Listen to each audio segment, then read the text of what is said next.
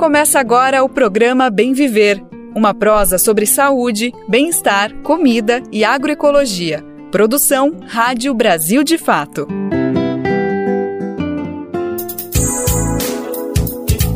E hoje é quinta-feira, dia 29 de fevereiro de 2024. Eita, ainda é fevereiro, pois é, é ano bissexto, mas calma que amanhã já é dia 1 de março, já tá acabando o mês de fevereiro, já acabou oficialmente o carnaval, né? Então bora para mais um programa aqui, cheio de notícias fresquinhas pra gente debater sobre agroecologia, alimentação saudável, cultura e também sobre política, economia, mundo do trabalho, questões que são fundamentais pra gente entender o que que tá acontecendo no Brasil e no mundo. Eu sou o Lucas Weber te acompanho nessa boa prosa que está começando agora. Bora nessa? Bora saber quais são os destaques que a gente preparou para o programa de hoje. Entrevista exclusiva com a ministra Sônia Guajajara, dos povos indígenas. Conversamos sobre a situação do povo Yanomami e as medidas anunciadas para este ano.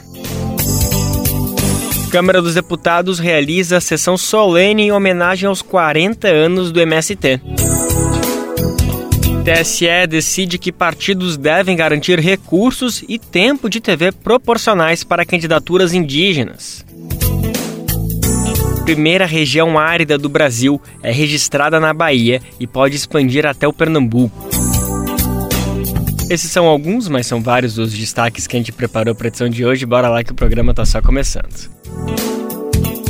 A gente começa o programa de hoje ouvindo a ministra dos Povos Indígenas, Sônia Guajajara. Nós conversamos com ela ontem antes de embarcar para Roraima, porque hoje ela participa da inauguração da Casa do Governo no estado.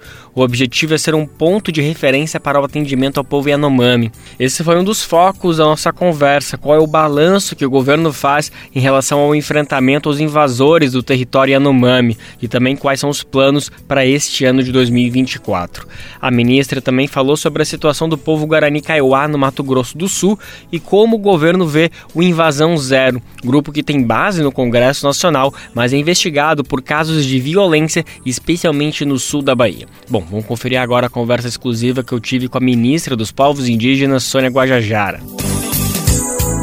Bom, ministra, antes de começar a nossa conversa, quero agradecer a participação da senhora, a disponibilização pelo tempo.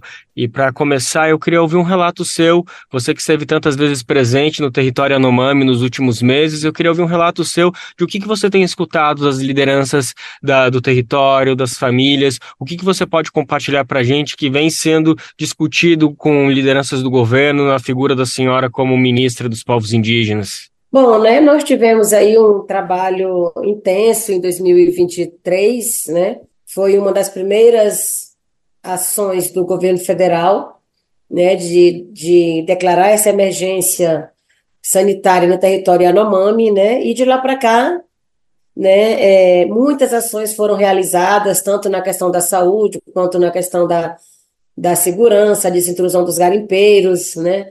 A, a reforma de, das unidades de saúde, né? E, e nós conseguimos ali, né, até né, metade do ano, um pouquinho mais, retirar a maioria dos invasores ali dentro, né? Então, é fato que começou a haver relatos das lideranças indígenas de que os garimpeiros estavam voltando, de que ainda tinha um número né, ali significativo dentro do território, e aí outras avaliações foram sendo feitas, né? E este ano vamos chegar lá com a instalação da Casa de Governo, estamos nos deslocando hoje para Boa Vista, né? Uma equipe interministerial para instalar essa casa em Boa Vista, assim como também é, instalar as bases que nós estamos chamando das bases interagências, né, para dar esse apoio à fiscalização e monitoramento dentro do território além das reformas e construção das unidades de saúde, que tem aí um quantitativo de 22 unidades de saúde previstas para 2024, né?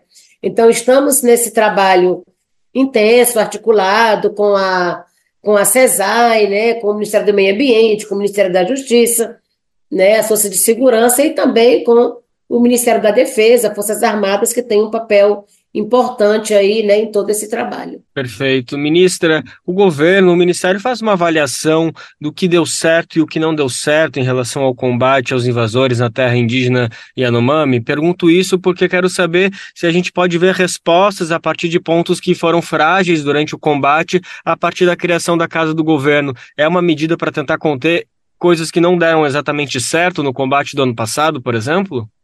Olha, eu acho que é um trabalho contínuo, né? Porque ali é, a forma como se encontrava essas invasões e toda essa questão de, né, de saúde é, entre os indígenas, né, um, um, ano realmente, sim, não se pode esperar que, né, que, que a gente desse conta de devolver esse território já totalmente né, livre e né, uma situação tranquila para os Yanomami. Então, é uma ação continuada. Fizemos o que tinha que ser feito no ano passado, né? Agora passamos para essa etapa de sair das ações emergenciais para ações estruturantes e mais permanentes. Então, essa casa terá ali, né, representação de mais ou menos 10 ministérios, assim como a presença das forças de segurança dentro do território além de um hospital que será construído em Boa Vista para garantir o atendimento aos indígenas que precisam se deslocar do território para a cidade. Hoje nós temos uma casa de apoio, né, somente, que é um, é um trabalho ali só para recuperação, né, e com o hospital vai facilitar que possa, né, garantir um tratamento é, definitivo para qualquer situação, né, que, que chegar ali. Então, nós acreditamos que agora, com essas ações mais estruturantes e permanentes, a gente pode avançar muito mais, né? E alcançar aí essa, essa meta de reduzir, né, e, ou mesmo zerar, que é a nossa intenção, né, essa mortalidade dos indígenas do, dentro do território Yanomami.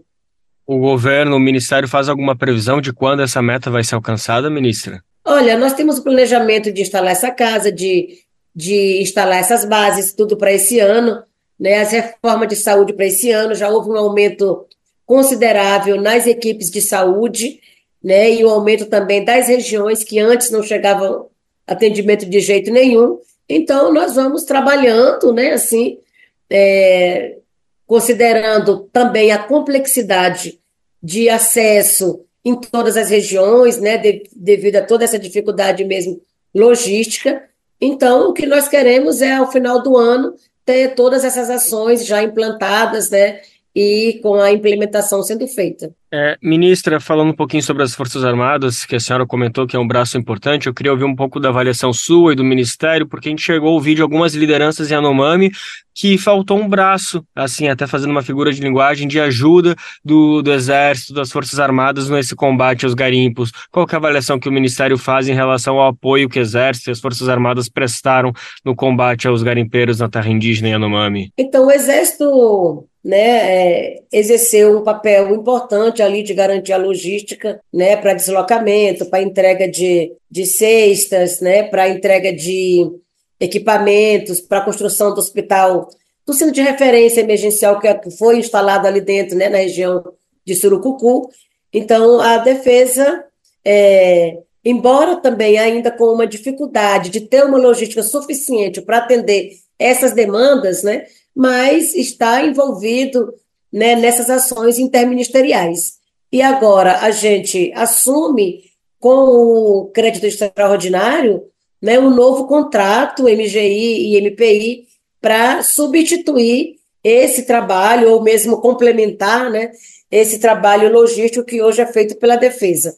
E a gente espera, com isso, suprir essa necessidade e conseguir né, é, garantir esse, né, essa, essa logística de forma mais estruturada e mais permanente. Ministra, embora um ano não tenha sido suficiente para trazer todas as respostas que o povo Yanomami vem é, pedindo, exigindo, por outro lado, numa outra terra indígena, Pitereua, o governo conseguiu trazer um resultado que tem sido considerado como um marco histórico, que em janeiro a gente viu que zerou o desmatamento, uma terra indígena que foi devastada nos últimos 10 anos, especialmente durante a gestão Bolsonaro. O que aconteceu lá que deu tão certo, que talvez a gente poderia ser que exportar um pouquinho do que foi feito lá para território Yanomami e outros territórios que também carecem dessa atenção? Olha, eu acho que não dá para comparar, porque são territórios com características bem diferentes, né? Então, são regiões bem diferentes, de acesso diferentes, né? E, e ali era a desintrusão, né, de, de pessoas que estavam instaladas ali é, ilegalmente também há tantos anos, né? Mas que tinham uma facilidade maior de acesso a esse território, né?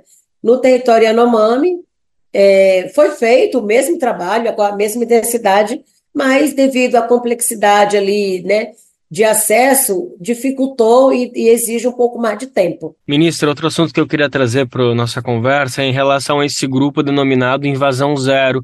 A gente tem acompanhado é, o que tem acontecido no sul da Bahia, de uma intensa região de conflito atingindo principalmente o povo pataxó, e há umas expectativas que talvez esse grupo Invasão Zero seja por trás, com milícias é, armadas. Eu queria ouvir um pouquinho da senhora se o governo está trabalhando para tentar conter o avanço desse grupo de que maneira é visto esses grupos, essas pessoas que integram Invasão Zero? Olha, eu não posso afirmar que estão por trás, assim também como não posso declarar o que está sendo feito para conter, até por questão de segurança, né? Mas o fato é que eles estão agindo de forma totalmente violenta, né? Totalmente é, brutal contra qualquer é, ação de retomada dos povos indígenas, né?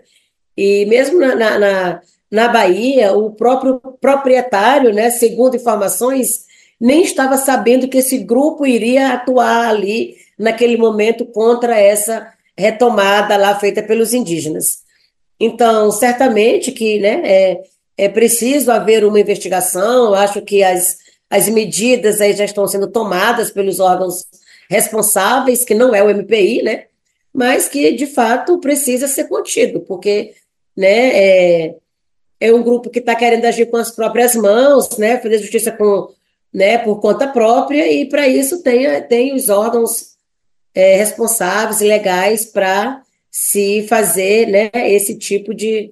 para se fazer justiça. Então, a princípio, o Ministério dos Povos Indígenas não vai interferir nessa questão em relação ao invasão zero? A princípio, eu não posso declarar para você aqui na imprensa o que, é que nós vamos fazer. Perfeito, certo. É, ministra, eu queria falar agora sobre o outro povo indígena, o povo Guarani Kaiowá do Mato Grosso do Sul. Essa semana eles estiveram em Washington, na Comissão Interamericana de Direitos Humanos, protocolando mais um pedido, denunciando a situação que o povo passa de insegurança alimentar, violência. É uma situação que se passa de 10 anos, a, a, essas denúncias que eles vêm levando à Comissão Interamericana. Eu gostaria de ouvir, a partir da, da, da senhora, dentro do Ministério, dentro do governo, de que maneira que essas demandas, o atendimento ao povo Guarani Kauá está sendo entre as prioridades do governo? Então, Lucas, a gente tem várias, vários passivos, né? São muitas as demandas por demarcação de terras indígenas, por proteção, por segurança, por apoio à, à gestão dos territórios, né? seja com a, a, o apoio à produção, seja com o apoio né, à, à segurança das pessoas, né? Enfim, são demandas aí reprimidas de muitos e muitos anos. Você sabe que nesses últimos anos houve uma intensificação muito grande de invasões, de violência, né? De desses conflitos. E nós estamos fazendo esse ainda, né? Esse mapeamento é, nacional da questão fundiária indígena no Brasil. Temos aí, né? Uma uma oposição forte no Congresso Nacional que está ali atuando todos os dias para impedir novas demarcações, para impedir as desintrusões que nós estamos fazendo, né? Então, nós estamos nesse diálogo agora, né, tanto com as lideranças indígenas, com os governos estaduais, né, com os governos municipais, para que a gente possa né, buscar uma forma de avançar com essas demarcações. Então, são ações que, que são interfederativas, né? Não tem como hoje a gente ignorar ou dispensar esse diálogo nos estados. E nós estamos fazendo, e sobretudo no Mato Grosso do Sul. Né? Algumas ações já estão sendo articuladas ali, como né, a, a implementação de plano de gestão territorial e ambiental em alguns territórios, né, como estudos para demarcação né, para começar o processo demarcatório, né, de, de alguns territórios. Estamos com um projeto de ressocialização de encarcerados indígenas, sendo que Mato Grosso do Sul é o estado do Brasil que tem o maior número né, de indígenas encarcerados, e nós queremos ver uma forma de ressocializar esses indígenas e reduzir a pena, né, e claro, né, tentar uma forma aí de evitar novas, né, novos episódios assim de, de prisões. Então, nós temos aí uma, uma demanda muito grande, que é nacional, em todos os territórios, cada um com a sua realidade, e nós estamos fazendo esses diálogos estaduais para a gente poder né, avançar o quanto puder este ano. Ministro, o governo, o Ministério trabalha com uma meta de quantas terras indígenas devem ser demarcadas este ano? Então, nós tivemos agora né, uma mudança no Ministério da Justiça, que é o órgão responsável pela emissão das portarias declaratórias. Né, o Ministério dos Povos Indígenas perdeu essa atribuição logo ali no ano passado na instituição dos, dos, né, dos órgãos de governo. Então, nós estamos é, articulando com esses órgãos responsáveis, que é né, a FUNAI, com o MJ, com, com a, a, Casa Civil, que finaliza ali essa etapa né, de homologação. Então, estamos nessas novas tratativas e não definimos ainda o número de terras que serão demarcadas esse ano. Né? Tivemos ainda algumas pendências do ano passado que não foram né, é, realizadas e nós estamos agora fazendo essa atualização. Será que vai ser mais do que o ano passado? Não sei te dizer. Tá bom. Ministra, para encerrar nossa conversa, eu queria te ouvir um pouquinho. Agora a gente está chegando em março, nesse mês tão importante, mês de luta pelos direitos das mulheres, e uma figura que a gente com certeza olha, muitas pessoas olham como referência é a senhora, por estar tá dentro desse ministério, uma liderança, e a gente vê como dentro dos grupos indígenas as mulheres estão muito à frente, né? Isso é uma coisa que perpassa as diferentes etnias, acontece mais entre os Guajajara. Como que tu pode explicar essa questão para a gente, ministra? É, nós temos avançado bastante com essa é, participação e representação de mulheres ocupando cargos estratégicos dentro do governo, ocupando espaços também nas suas organizações, né? É, temos hoje uma articulação nacional forte das mulheres indígenas que têm trabalhado estratégias né, para fortalecer candidaturas de mulheres, né, mas é uma realidade que está é, crescendo em muitos povos, né? Eu estou aqui do povo Guajajara como ministra, a Joênia do povo Apixana na presidência da FUNAI, lá de Roraima, Célia Chacriabá, lá de Minas Gerais, é, parlamentar eleita, né? A Juliana Terena de São Paulo, também eleita deputada federal. E temos tantas outras mulheres que hoje também estão ocupando as secretarias estaduais de povos indígenas, né? Temos a Puitembé lá no Pará, Juliana Genipapo Canidé lá no Ceará, a Patrícia Patachola na Bahia. Então, tem uma diversidade de povos, né, onde as mulheres estão conseguindo né, ultrapassar essa barreira aí do, do machismo ou é, dessa cultura do machismo, onde muitos povos ainda adotam a não participação das mulheres como cultura, né? Então, a gente tem conseguido superar essa barreira né? E, e muitas mulheres olham para nós, falam isso para a gente, que se inspiram, que se motivam também a seguir esse caminho, né, para além da aldeia. Então, nós consideramos que as mulheres estão avançando, né, no geral, no mundo inteiro, com um protagonismo importante, e nós, mulheres indígenas, também estamos nos articulando para ocupar cada vez mais né, outros espaços. Que bonito. Ministra, você citou uma série de nomes importantes que estão na política nacional e são todas mulheres indígenas. Não é coincidência que essas mulheres chegaram à política como lideranças. Isso vem desde a da formação, dentro das comunidades, dentro dos grupos de base, das aldeias. Essas mulheres já têm essa postura de liderança. É algo que caminha assim continuadamente ou elas que têm mais a postura de entrar no mundo da política? Como que você vê essa questão? Acho que são as duas coisas, né? Porque a nossa formação é a nossa base, né?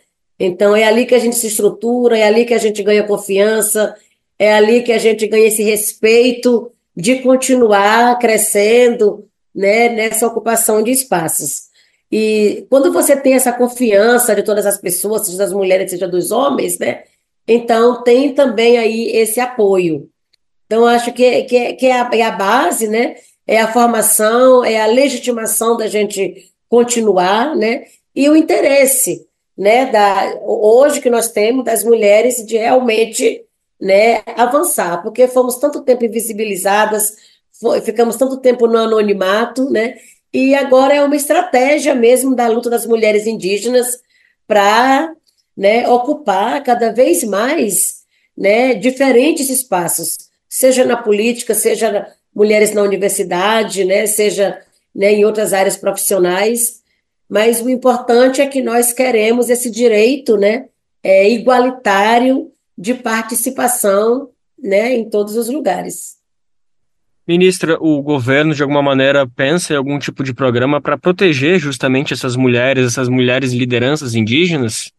É, então, no ano passado nós assinamos um termo de cooperação com, a, com o Ministério da Mulher, né, para desenhar um programa que possa proteger as mulheres protetoras, que possa combater a violência doméstica, né? E agora nós vamos, né, ainda este ano, né, lançar esse esse projeto Mulheres Guardiãs e, e vamos trabalhar também junto com a Casa da Mulher Brasileira.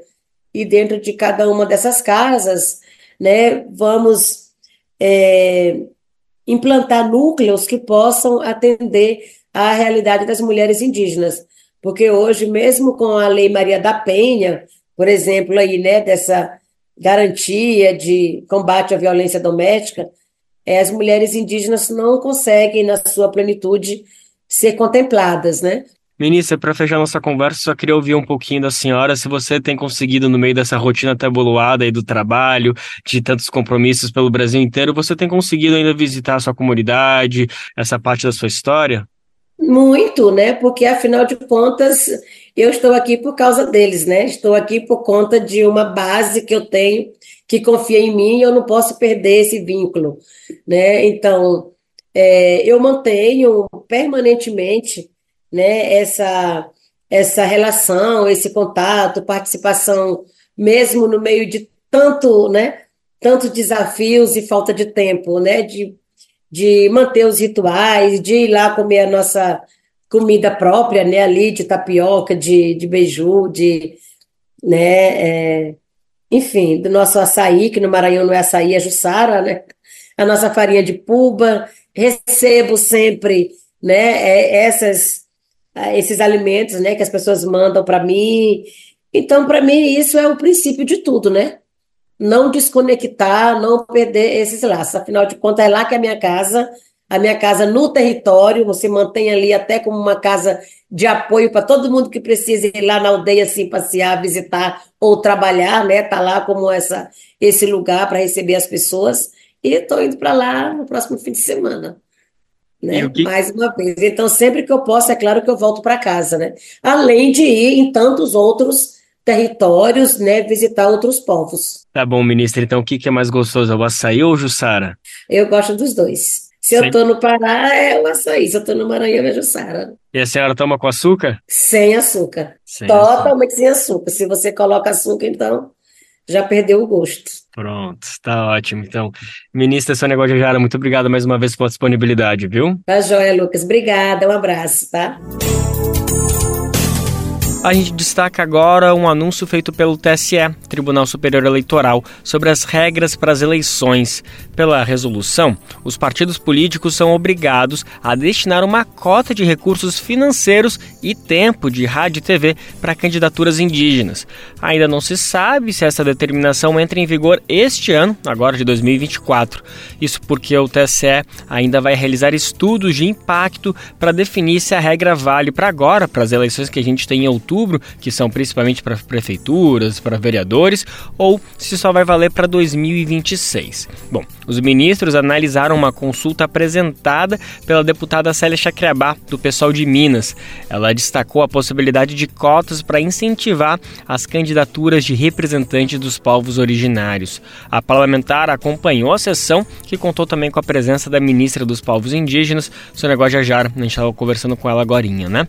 A decisão da corte seguiu o entendimento do relator, o ministro Nunes Marques. Ele recomendou a aplicação dos mesmos termos decididos na consulta que tratou da inclusão de pessoas negras. Em 2020, o TSE decidiu sobre as regras atuais de distribuição dos recursos do Fundo Especial de Financiamento de Campanha e do tempo de propaganda eleitoral gratuita na rádio e na televisão. De acordo com a corte, as duas questões devem ser proporcionais ao total de candidaturas de pessoas negras que o partido apresentar para a disputa eleitoral. O TSE também aprovou um conjunto de regras para as eleições municipais este ano. Uma delas é que pode levar à cassação de candidato quem usar inteligência artificial de forma irregular na campanha. Assunto polêmico que com certeza vai gerar muita discussão esse ano, né? Conforme a definição do Tribunal Superior Eleitoral, os conteúdos de campanhas manipulados por inteligência artificial deverão ser identificados como tal. O TCE determina ainda que chatbots e avatares para intermediar a comunicação da campanha devem ter uso limitado. A Corte Eleitoral ainda proibiu o tal do deepfake, que é aquele conteúdo que reproduz falsamente a voz e a imagem de pessoas reais. Vários assuntos para a gente ir destrinchando ao longo do ano, porque tudo isso sim vai valer agora para as eleições de outubro. Programa Bem Viver. Sua edição diária sobre saúde, bem-estar, comida e agroecologia.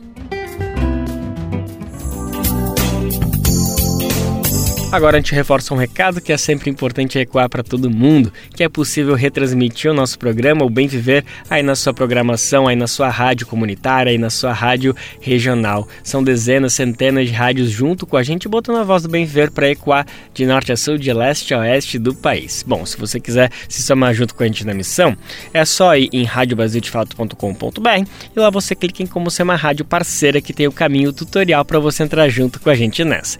E não se esqueça que o nosso programa também fica salvo no nosso site, brasildefato.com.br. Lá você confere todas as edições e também pode fazer o download do programa. E quem gosta de dos podcasts pode procurar lá nas plataformas de streaming, como Spotify, Deezer, iTunes e Google Podcast. Nosso programa também está lá. Meio Ambiente o Congresso Nacional deve votar ainda no primeiro semestre deste ano o projeto de lei Combustível do Futuro. Especialistas acreditam que a proposta do governo não deve enfrentar grandes resistências.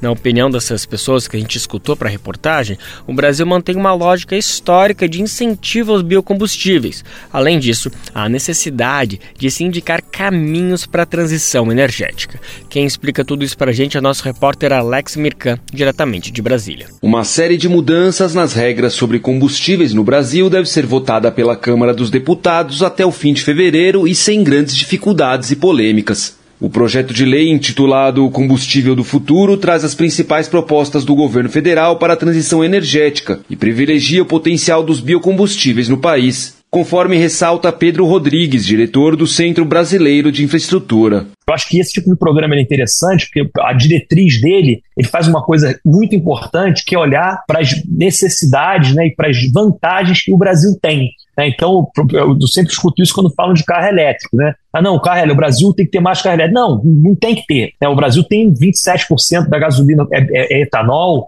a nossa gasolina é muito melhor do ponto de vista ambiental do que qualquer outra gasolina do mundo. Além de abrir caminho para aumentar a quantidade de etanol diluído à gasolina, podendo chegar a 30%, os novos programas Diesel Verde, combustível sustentável de aviação, também ajudariam na descarbonização dos combustíveis no Brasil. A matriz energética brasileira do setor de transporte teve 21,5% de participação dos biocombustíveis em 2022, segundo o estudo da empresa de pesquisa energética, enquanto no mundo essa cifra não chega a 4%. De acordo com Eric Gil Dantas, do Observatório Social do Petróleo, é o que justifica a estratégia do governo. Apesar de O Brasil está também trabalhando para eletrificação, trabalhando para aumento da produção de energia elétrica a partir de eólica, solar, e está crescendo para caramba, né? Em 2023 teve o maior crescimento de ambas as fontes da história do Brasil. Ainda os biocombustíveis são fundamentais e esse PL ele está dentro desse contexto. Ele,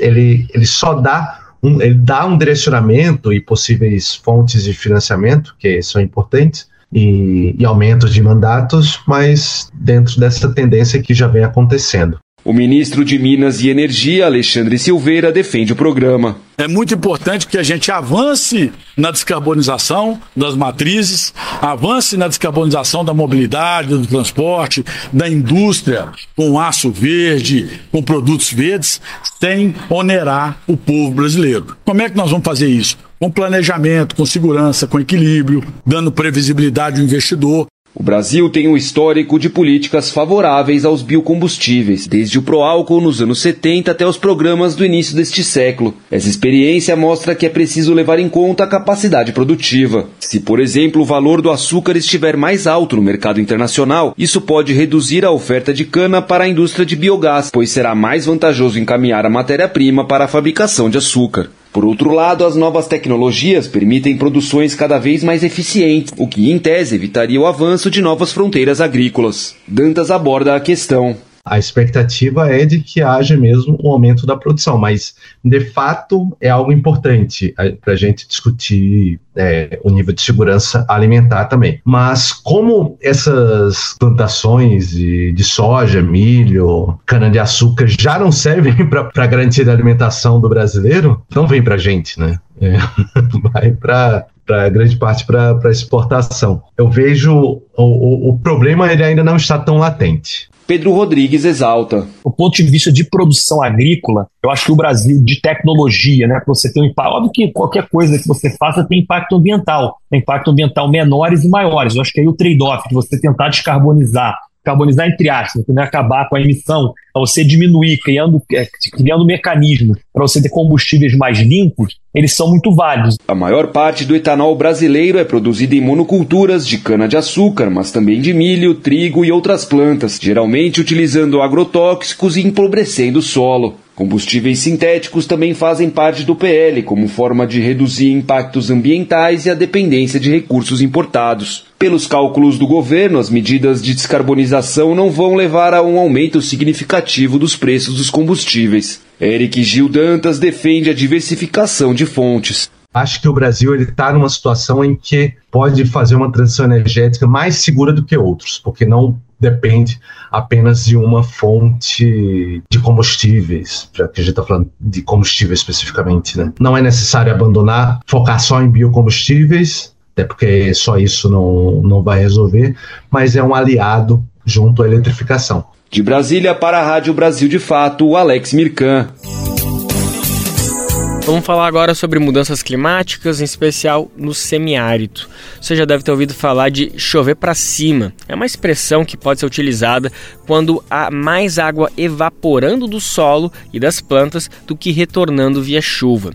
Isso é o que está acontecendo nesse momento no norte da Bahia. A área passou da classificação de semiárida para árida, sendo a primeira vez que isso aconteceu no Brasil. A constatação foi por um estudo divulgado pela Universidade Federal de Alagoas e pelo INPE, o Instituto Nacional de Pesquisas Espaciais. A definição da região árida foi dada a partir da redução de nuvens, diminuição das chuvas e aumento da incidência de radiação solar de ondas longas sobre a Terra. Sobre esse tema, o Brasil de Fato Pernambuco entrevistou Carlos Magno, mestre em agroecologia e desenvolvimento sustentável. Ele também é coordenador do Centro Sabiá, integrante da plataforma Semiáridos, iniciativa em defesa do semiárido da América Latina. A entrevista foi feita pelo repórter Rodolfo Rodrigo no quadro aqui para nós. A gente vai conferir agora um trechinho dessa conversa. Olá, gente. Estou aqui hoje com Carlos Magno, que é da coordenação do Centro Sabiá e faz parte da plataforma Semiáridos para a gente falar um pouco sobre as consequências do fenômeno El Nino no semiárido. Seja bem-vindo ao Trilhas do Nordeste, Carlos. Olá, Rodolfo. Obrigado pelo convite. Carlos, quais as consequências do crescimento de regiões semiáridas e do surgimento do clima árido para o meio ambiente?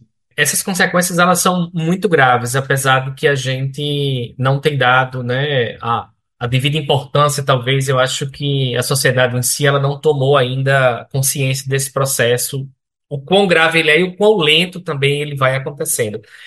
Essa mancha do território árido que, que surgiu ali entre o território da Bahia e de Pernambuco, ela, na verdade, ela seria uma consequência natural do que vem acontecendo no semiárido nos últimos 20 anos, né? É, nos últimos 20 anos, segundo dados né, do INPE, da, de alguns laboratórios que têm estudado as imagens de satélite, nos últimos 20 anos, a área do semiárido cresceu 48%, o que significa mais ou menos 430 mil hectares. Numa linguagem mais é, menos técnica, a gente pode dizer que está chovendo para cima, ou seja, tem mais água saindo do solo, né, e das plantas indo embora do que água vindo da chuva. E tudo isso, na verdade, ele concatena com um fenômeno que é a, a, a destruição dos ecossistemas, a, ou seja, a falta de vegetação. E mais recentemente, as pessoas também mapearam e cruzaram, por exemplo, com dados atmosféricos que percebem que nessa área a formação de nuvens é muito menor do que em outras áreas. Ou seja, você tem mais radiação solar você tem naturalmente mais evaporação, a temperatura aumenta, evapora mais. Eu diria assim que é um ciclo meio de destruição. Então, ele vai aridizando aquela área, porque você tem mais sol, você tem menos nuvens, você tem menos chuva. Então, essas áreas tendem a se tornar, de fato, é, desertos, né? Ou seja, o caminho natural é essas áreas se tornarem desertos. Porque mesmo que chova, esses solos já vão se degradando. Então, você não tem mais condições daquele solo produzir comida porque eles estão totalmente degradados. Então, é um risco muito grande porque esse é só um sinal de que essas áreas vão começar a crescer. Carlos, quais medidas específicas podem ser implementadas para ajudar as comunidades a enfrentar os desafios decorrentes do aumento dessas condições? Então, a primeira coisa é ter políticas estaduais, porque isso não, ter políticas nacionais, porque nós já temos, mas ter políticas estaduais, planos e orçamentos generosos para que a gente possa investir nessas regiões, para, ou seja, você não vai inverter esse processo mais. O que esses recursos vêm, na verdade, é para que essas populações consigam se adaptar e consigam diminuir, né, que eles chamam de mitigação dos efeitos da seca, de diminuir os efeitos causados por esses processos. E aí, bom, ter o plano, implementar esse plano, dialogar com a sociedade, monitorar e, sobretudo, nessas regiões, é o apoio à agricultura familiar agroecológica, ou seja, é um apoio a um modelo de agricultura que ele não seja destrutivo, que ele não seja degradador, né? E aí, bom, investimento em tecnologias sociais como cisterna, ou seja, universalização de água para as populações, a partir da captação de água de chuva ou a partir de outras tecnologias, mas que universalizam acesso à água para essas populações. Como esse problema tem sido evidenciado para a população, né? tanto o governo quanto a sociedade civil e outros organismos. Precisamos, na verdade, nessas regiões e no semiárido todo, criar um sistema de alerta climático para essa situação que está acontecendo. É preciso se investir muito mais recursos do que está se investindo até hoje para essa situação. É, você tem matérias em sites, você tem informes técnicos dos órgãos, mas a população em si, a população, né, geral, ela não sabe do que está acontecendo. Porque isso não é uma coisa simples de explicar para as pessoas, né? Porque quando as pessoas pensam em região seca, as pessoas pensam no sertão. Ah, não, o sertão é seco, sempre foi assim. Não é que sempre foi assim, porque está piorando, ou seja, a situação está ficando aguda. Imagina uma população que vive nesses 23 milhões de quilômetros quadrados. Rodolfo, veja só. O semiárido brasileiro é o semiárido mais populoso do mundo. A gente tem 27 milhões de pessoas que moram nesse semiárido. Nessas áreas que estão se aridizando e áreas semiáridas estão crescendo, existem cidades, cidades imensas, ou seja, existem populações que estão agrupadas em povoados. Essas comunidades são duramente afetadas, porque muitas dessas comunidades, muitos desses povoados, eles vivem basicamente dos recursos gerados pela agricultura. E essa agricultura, ela é a primeira a ser atingida, porque essas regiões, muitas vezes, elas, elas dependem da chuva. Os agricultores familiares dependem da chuva para a produção. Então, se eu diminuo isso, se eu diminuo a fertilidade do solo, eu vou exatamente nesse coração aí, que é a agricultura familiar, ou seja, que gera riqueza, que gera renda e que gera comida nessas, nessas comunidades. Muito obrigado, Carlos. A gente agradece a sua presença aqui no Trilhas do Nordeste. Até a próxima. Obrigado, Rodolfo. Até a próxima. Obrigado por tratar um tema tão importante como esse para a população dos semiáridos. Vale lembrar uma questão óbvia, mas que algumas vezes passa despercebida nos debates. Na nossa sociedade, essa mudança extrema no clima afeta não apenas as pessoas que vivem nessa região, mas toda a sociedade. Isso em curto, médio e longo prazo. Políticas adequadas para esses territórios são essenciais para a vida no planeta. Isso não só do povo do Nordeste não, tá? É para todo mundo do Brasil e do mundo inteiro. Qual foi a última vez que você ajudou a salvar uma vida? Nájila Lima do Hemocentro do Ceará tem um recado para você. Todas as vezes que você doar sangue, nunca esqueça, você vai estar ajudando a salvar a vida de uma família inteira. Esse paciente, ele é pai, ele é mãe, ele é o irmão, ele é o amor da vida de alguém. Então doe sangue, procure uma das unidades mais próximas da sua casa e realize a sua doação de sangue. Tome uma atitude e salve vidas. Doe sangue. Uma parceria Rádio Senado. Bora entrar na pauta sobre saúde. O Ministério da Saúde anunciou nessa semana o dia D de combate à dengue.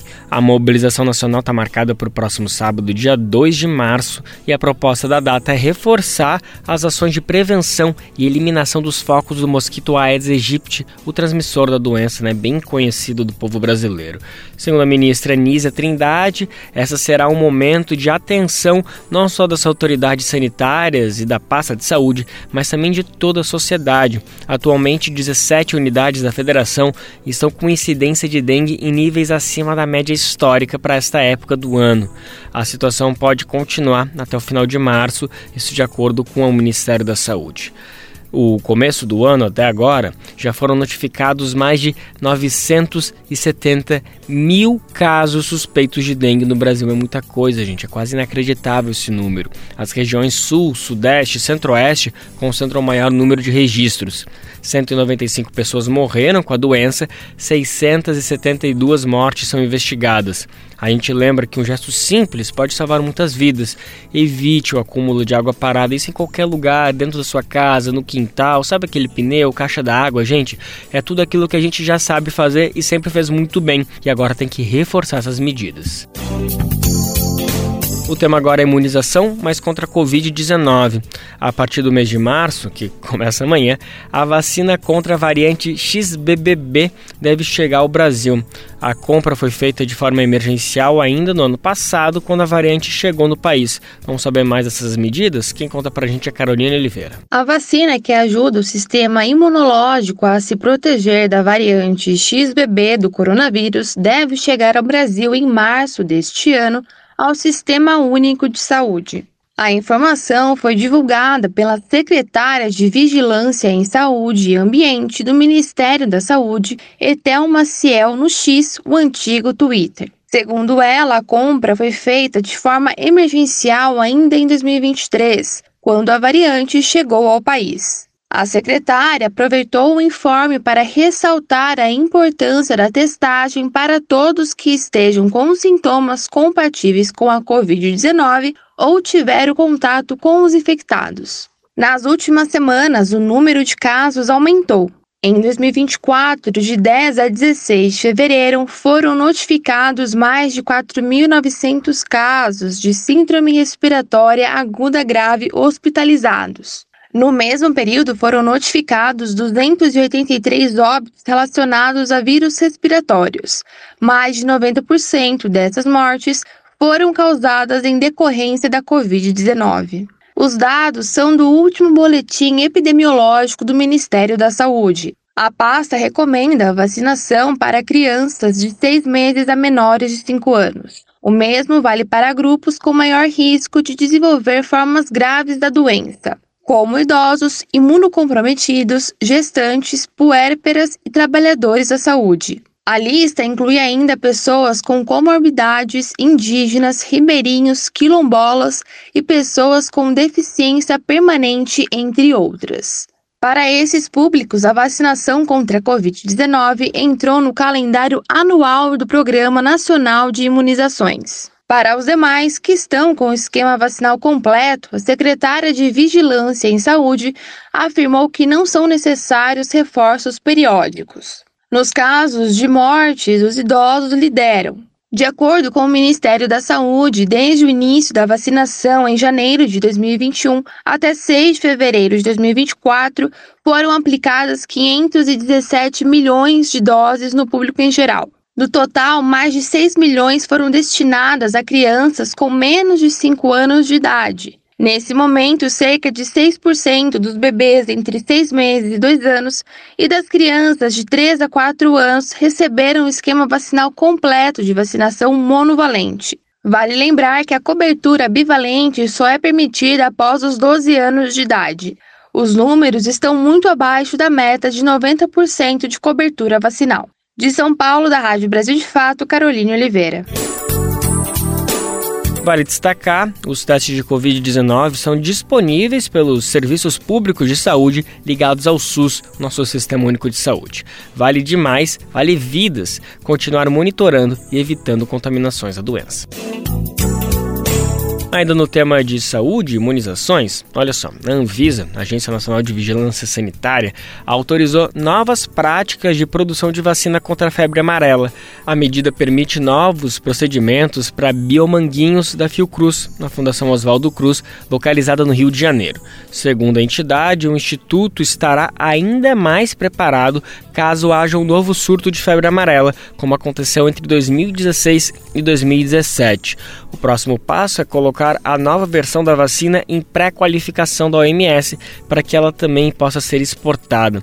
Quem vai explicar melhor que situação é essa, o que, a gente pode esperar desses novos anúncios, é a repórter Fabiane Sampaio, da Rádio Agência Nacional. A Anvisa autorizou a retirada dos antibióticos e a otimização do processo produtivo do insumo farmacêutico ativo da vacina da febre amarela. A medida é uma conquista comemorada pelo projeto de melhorias da vacina da febre amarela do laboratório Biomanguinhos da Fiocruz, iniciado em 2008. A retirada foi efetuada a pedido da OMS que faz um grande esforço para diminuir o uso em ampla escala de antibióticos em todo o mundo por conta dos altos níveis de resistência das bactérias. O antibiótico era usado há décadas para evitar a contaminação dos frascos, mas, de acordo com a Fiocruz, atualmente as áreas são estéreis e o uso do antibiótico não é mais necessário. Ainda de acordo com a Fiocruz, a retirada não afeta a segurança e a eficácia da vacina. O atual feito foi alcançado pouco depois de Biomanguinhos ser nomeado um laboratório de prontidão para a produção de vacinas em situação de emergência sanitária e, com isso, segundo Segundo a Fiocruz, o Instituto vai estar ainda mais preparado caso haja um novo surto da febre amarela, como em 2016-2017. O próximo passo é colocar a nova versão da vacina em pré-qualificação da OMS para que ela também possa ser exportada. Da Rádio Nacional no Rio de Janeiro, Fabiana Sampaio. Você está ouvindo o programa Bem Viver uma prosa sobre saúde, bem-estar, comida e agroecologia.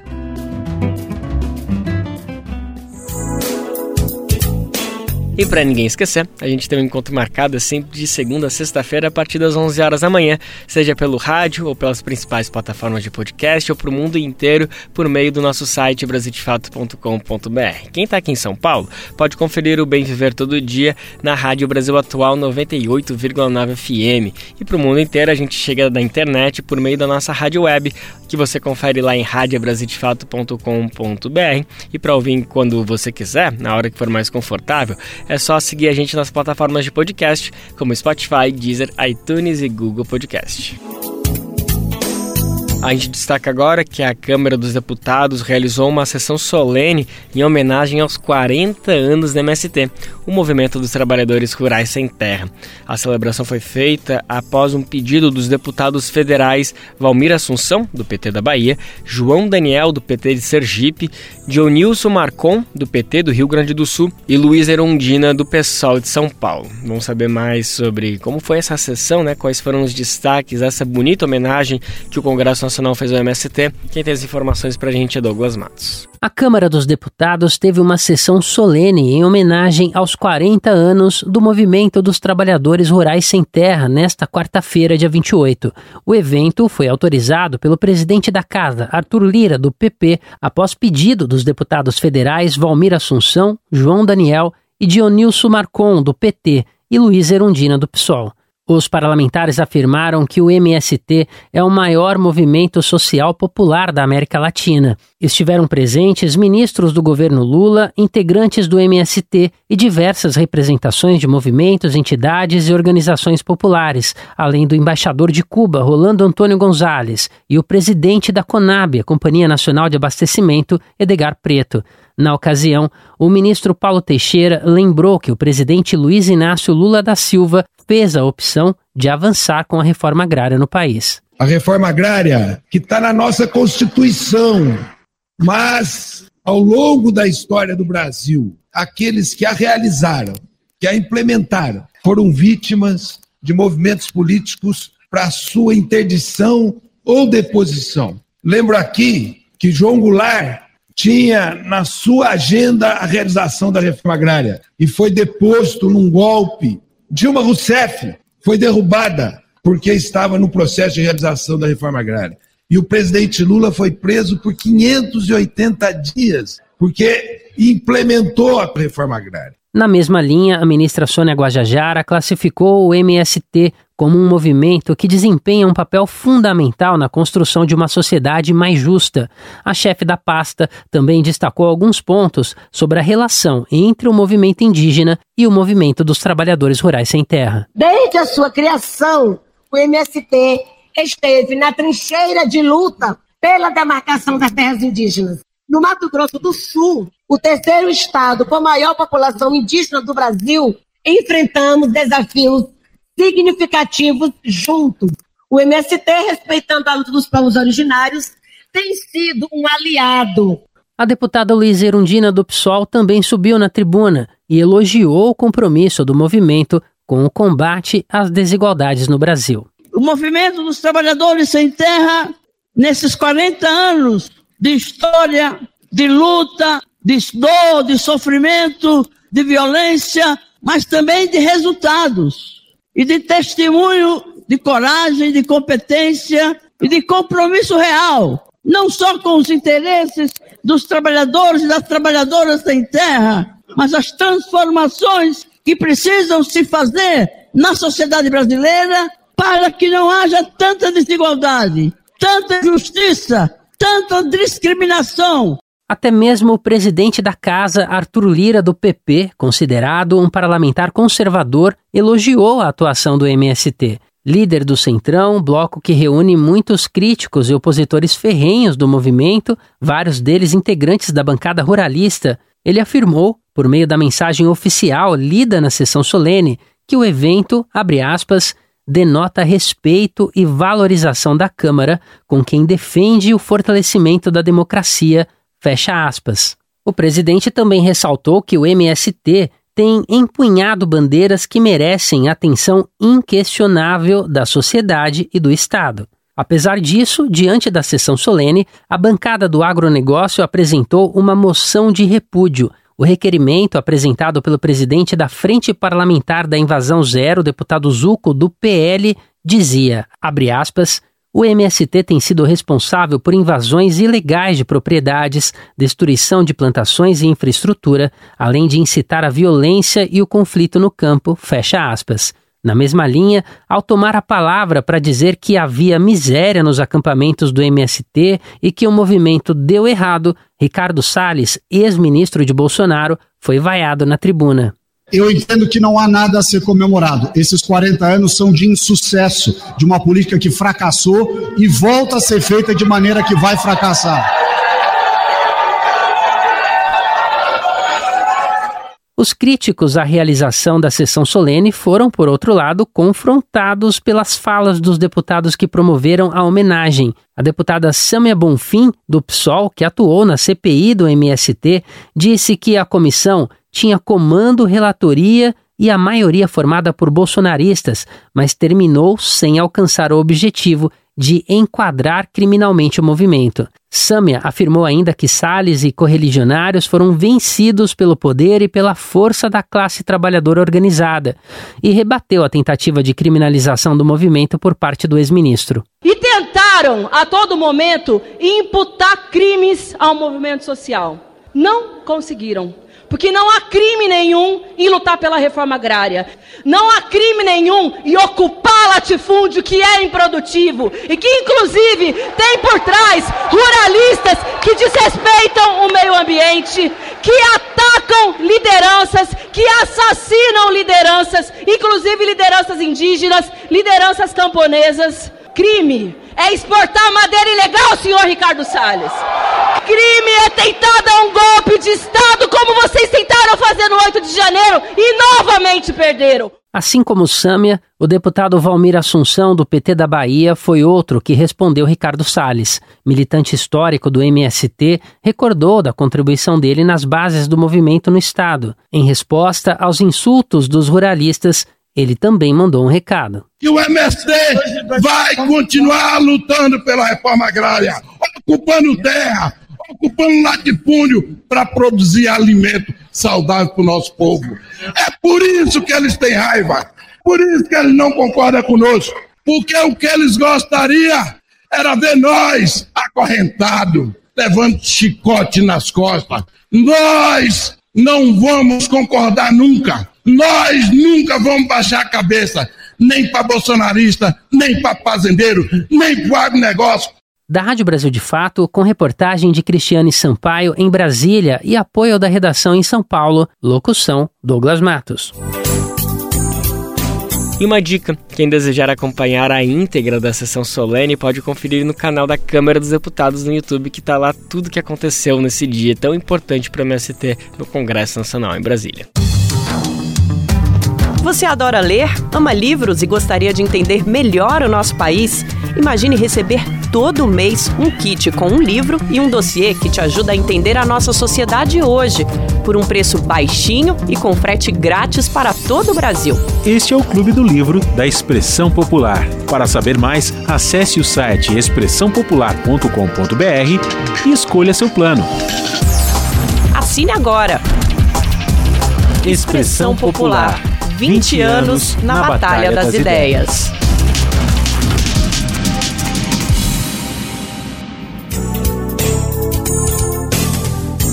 O Bem-Ver tá quase acabando, mas ainda dá tempo de trazer um recadinho sobre uma produção de áudio bem bacana que está acontecendo aqui no Brasil de Fato, em parceria com a Alma Preta. Olha só, tá disponível um novo episódio do podcast Memória do Batuque. A série tá incrível, são histórias resgatadas do fundo do baú sobre a memória preta e viva do samba paulistano. Nessa última edição, o podcast trouxe a biografia de uma personalidade fundamental, seu Chiclé, como era conhecido José Jambo Filho.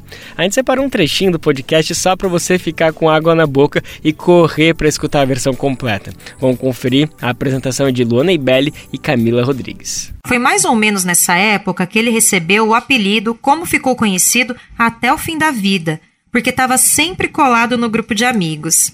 Eles falavam: Esse garoto não desgruda, parece chiclete. De chiclete foi indo, foi indo e virou chiclete. Nesses dois anos no colégio interno, já foi logo aflorando o talento para música e ele aprendeu a tocar saxofone e clarinete. Mas o negócio dele mesmo iam ser os instrumentos de percussão. O primeiro contato que ele teve com uma escola de samba foi com a Jockeys Unidos, na época em que trabalhou como cavalariço no Jockey Clube de São Paulo, quando tinha por volta de 18 anos. Depois disso, ele passou pela Brasil Moreno e pela Lava Pés, que nós já mencionamos aqui no episódio sobre o seu Carlão do Peruche. Essa agremiação, inclusive, formou outros grandes sambistas do Carnaval de São Paulo. Num dado momento, seu chiclé começou a frequentar o Bexiga, bairro que é berço do cordão carnavalesco do Vai Vai. Agora que eu quero ver você chorar, você vai entristecer quando vai vai passar. Isso é só uma gotinha de todo o mar que foi seu chiclé. Confere a história dele e todos os outros episódios do podcast no site do Brasil de Fato ou nas plataformas de podcast. É só procurar por Memória do Batuque. E assim, a edição do Bem Viver de hoje fica por aqui, mas sim ou sim a gente está de volta amanhã com mais um encontro, sempre a partir das 11 horas da manhã. Você nos confere na Rádio Brasil Atual, 98,9 FM na Grande São Paulo, ou no site radiobrasildefato.com.br. O programa vai ao ar em diversas rádios pelo país e a lista completa de emissoras que retransmitem o Bem Viver você encontra no nosso site, na matéria de divulgação diária do programa. Aqui a gente aproveita para agradecer esses veículos por estarem com a gente e lembra também que o Bem Viver fica disponível como podcast no Spotify, Deezer, iTunes e Google Podcast. A apresentação deste programa foi de Lucas Weber, roteiro de Daniel Lamir, edição e produção de Mariana Lemos, Daniel Lamir e Douglas Matos, trabalhos técnicos de Lua Gatinoni, Edilson Oliveira e André Paroche, coordenação de rádio TV Moniz e Ravena, diretora de programa de áudio Camila Salmásio, direção executiva Nina Fidelis, apoio toda a equipe de jornalismo do Brasil de Fato. Você ouviu o programa Bem Viver uma prosa sobre saúde, bem-estar, comida e agroecologia. Produção Rádio Brasil de Fato.